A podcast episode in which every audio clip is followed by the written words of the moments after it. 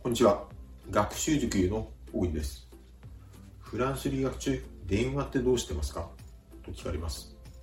今日はその電話の言い方を英語とフランス語で見ていきましょう。その前にまず、私の自己紹介から。私は学習塾流代表の小栗祐介と申します。大学では国際政治学を専攻。大学院ではフランス、パリ政治学院という大学に交換留学生として在籍をしていました。当塾ではフランス留学で夢を叶えたい。そんな方のためのオンライン講座を提供しています。フランス留学中電話ってどうするんですか？とよく聞かれます。留学中はもちろん固定電話を引くのももちろん全然ありなんですけれどもやはり手軽なのは使い切りのプリペイド型の携帯電話を一つ持っておくととても便利です。ですが、使い切りなので、やはり話の途中で通話の代金が切れてしまうということもしばしばあります。そういうのが嫌な人はきちんと携帯電話の契約をするべきでしょうが、契約自体がちょっと面倒なんですね。ですから、どちらを取るかはその時の金銭状況とあなたのフランス語での交渉力によるかなと思います。今日はそんな電話の言い方、英語とフランス語で見ていきましょう。電話は英語で phone もう一度発音します。電話は英語で phone これはもう基本的な単語です。何も言うことはないかなと思います。では、フランス語で電話どのようにか見ていきましょう。フランス語で電話はテレフォンもう一度発音します。フランス語で電話はテレフォン。英単語と比較してみましょう。英単語のフォン。フランス語のテレフォン。まあ、この音のテレというについては、英語もテレフォンと言いますので、単語としてはほぼというか全く同じですね。発音のポイント。こちらも簡単で、テレフォンまあ、カタカナ発音でも良いです。ですが、あえて注意するといえば、あえて注意するポイントがあるとすれば、この5末の N でしょうかね。テレフォンね、テレフォンねです。英語のように、テレフォン、テレフォン。音が消えるようにこの N が発音されないというのではなくて、フランス語はこの5末の N、割とはっきり発音しますね。テレフォンね、テレフォンね。ですから、発音をあえて大げさに言うと、言うとすれば、テレフォンヌというのが正しい発音ですね。テレフォンヌ、テレフォンヌ。ちょっと鼻にかけたような感じでこの N を言ってあげると、フランス語の N の発音になります。最後にもう一度発音します。電話はフランス語でテレフォンヌです。フランス留学の志望動機がうまく書けないんだけどなそう悩まれているあなたに動機の言い方英語とフランス語で今日は見ていきましょう。さてフランス留学の志望動機がなかなか書けないんだけどなと悩まれているあなたへ。まずはこの動機という方を英語とフランス語で学んでおきましょう。動機は英語で motivation もう一度発音します。動機は英語で motivation まあ日本語でモチベーションなんてなってますね。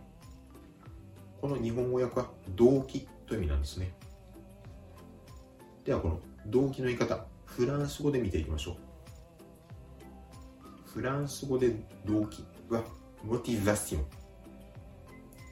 もう一度発音します。動機はフランス語でモチベーション。英単語と比較してみましょう。英単語で motivation、フランス語で motivation。単語自体は全く同じなんです。発音が英語とフランス語で異なるのみですね。そして発音のポイント。これは語尾の微母音、アッシオン、アッシオンです。フランス語のこの微母音というのは、そのカタカナ発音、この場合では、モティバシオンシオンと言いながら、同時に鼻から息を抜かすようにそのシオンを発音するところです。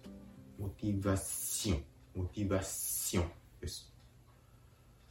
ちょっとこのビボインのイメージがつかみづらいかもしれません。ポイントとしては、ん？を発音する寸前で鼻から息を抜くように、むしろ鼻からん？と発音するように発音するところがポイントです。モチバシオン、モチバシオン。鼻から強引にんと発音するようにこの微母音を練習してあげるところがポイントです。ちょっと変な感じがするしますね。ですがこの N の発音を口でんと発音しないところがポイント。モチバッシオン、モチバッシオン。ですから、モチバッシオまでで発音終わり。んは気持ち、鼻から本当に息を抜かすように、ん、んと発音してあげる。こうすると b ボーイがうまく発音できます。最後にもう一度発音します。動機はフランス語で、モチバシオンです。フランス留学中にアルバイトはできますか？というようなタイプ。このアルバイトの言い方、ひょっとしたら現地でも使うかもしれないので、今日は英語とフランス語で見ておきましょう。フランス留学中にアルバイトってできますか？たまに聞かれるんですけれども、まあ、できなくはないです。ですが、やはり専念するべきは勉強ですね。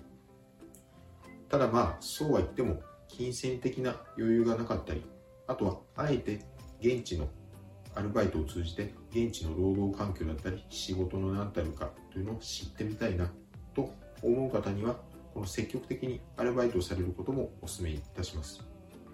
ですが、主体はあくまで勉強です。そのことは忘れないでください。アルバイトは英語で part-time job もう一度発音します。アルバイトは英語で part-time job パートタイムジョブ、まあ、つまり正規社員のフルタイムの仕事ではないというところでこの part-time これがアルバイトの表現にあたるわけですね。ではこのアルバイトの言い方、フランス語で見ていきましょう。アルバイトはフランス語でプティブロ。もう一度発音します。アルバイトはフランス語でプティブロ。英単語と比べてみましょう。英単語で part-time job。フランス語でプティブロ。単語自体は残念ながら全く違うので、このペティブル覚えなければなりません。フランス語での直訳の意味は、このペティが小さいという意味、ブルこれが仕事という意味ですから、まあ小さな仕事、取るに足らない仕事、些細な仕事ということで、このアルバイトという方になっているわけですね。多少俗語っぽい言い方ですけれども、これが一般的に使われています。発音のポイント。これは、プチのチ。母音のイの音。そして、ブロのウの音です。まず、最初の単語、プチ、チのイの音なんですけれども、これは日本語のイの発音よりも口をかなり大きく横に開いて、プチ、プチと発音するところがポイントです。ですから、日本語でよく、プチなんとかと表現されるのは、このプチのティの発音がかなり口を横に開いているのは、チの音に聞こえるためです。ですから、イメージとしてはプチに近い、チの発音に近い近いイメージとして発音していただいても問題ありません。プチ、プチです。そして単語後半のブロ、ブロのうの音。このう、母音のうも日本語のカタカナ発音、よりも口を前にすぼめて、かなり極端にブ、ブという口の形を作ってあげるところがポイントです。ブロ、ブロですね。